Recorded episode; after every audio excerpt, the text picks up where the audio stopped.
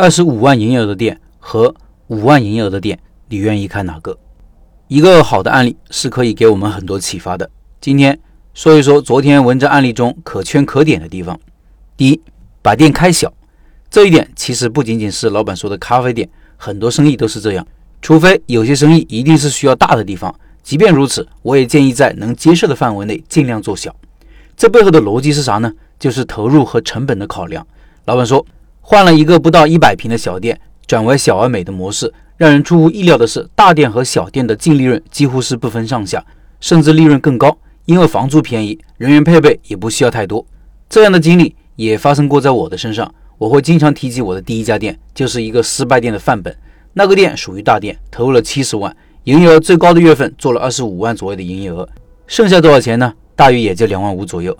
后面在小城市开了小店，一个六平方的小店，当时最好的月份做了五万左右的营业额，净利润居然超过两万五。那个小店的投入不超过六万。你想一想，对于新手来说，管理哪个店容易些呢？当然是小店。投资哪个店划算一些呢？也当然是小店。第二，还让我比较敬佩老板的一点是什么呢？他选址居然花了一年半时间。这不单单是时间问题，而是老板心里有标准，而且坚持了标准。找不到合适的店铺，绝不妥协，绝不将就。制定原则不难的，但是坚持原则很难。常常会听到这样的话：原则是死的嘛，人是活的嘛。感觉原则就是用来突破的。如果是这样，原则还有什么用呢？引申开来，这样的人说的承诺就是废话，所谓的诚信就无从谈起。我常说，一个适应自己的产品、适应自己的策略、符合自己实际情况的店铺是很难找到的，就跟大海捞针一样难，一定要精挑细选。用时间来换空间，找不到合适的店铺怎么办？那就先不开嘛。有些老板选址一个月没找到合适的，就觉得要崩溃了。其实大可不必。有些人选址几天就搞定了，除非运气特别好，否则苦在后头。第三，做事先考虑失败而不是胜利。老板说道：“处处以失败为假设前提，其思考、分析、判断、谋划、决策都是围绕避免失败、减少代价、立于不败之地，然后用计等待，一战而定。”同样一件事情，你觉得一定成功和你觉得可能失败是两种完全不同的思维方式，结果也可能完全反过来。原因就是背后的准备工作和做事方式不一样。以成功为导向，看不到一件事情的风险，甚至故意忽略问题的存在，那相对应的措施不可能想到。但是凡事都是有概率的，你说不可能发生的事情，偏偏就发生了，怎么办呢？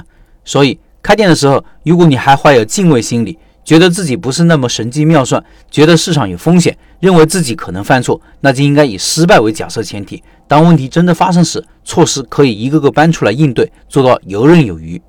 最后说说我不太认可的话，老板说没有平台，没有团队，尽量不冒风险做实体，甚至根本别谈做生意。这个我不敢沟通。诚然，有好的平台，有好的团队，开店也许会更加得心应手。但我想说的是。平台和团队只是开好一个店的条件之一，平台和团队既非必要条件，也非充分条件。这个在现实中很容易找到反证。很多老板没有平台，没有团队，夫妻店也开得很不错，生活过得有滋有味。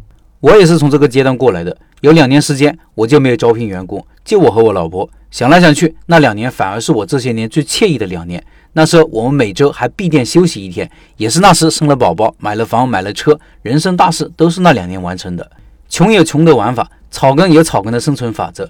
如果等所有条件具备了才开始奋斗，那奋斗本身就没有意义了。没有条件，创造条件上，我们的人生才有希望。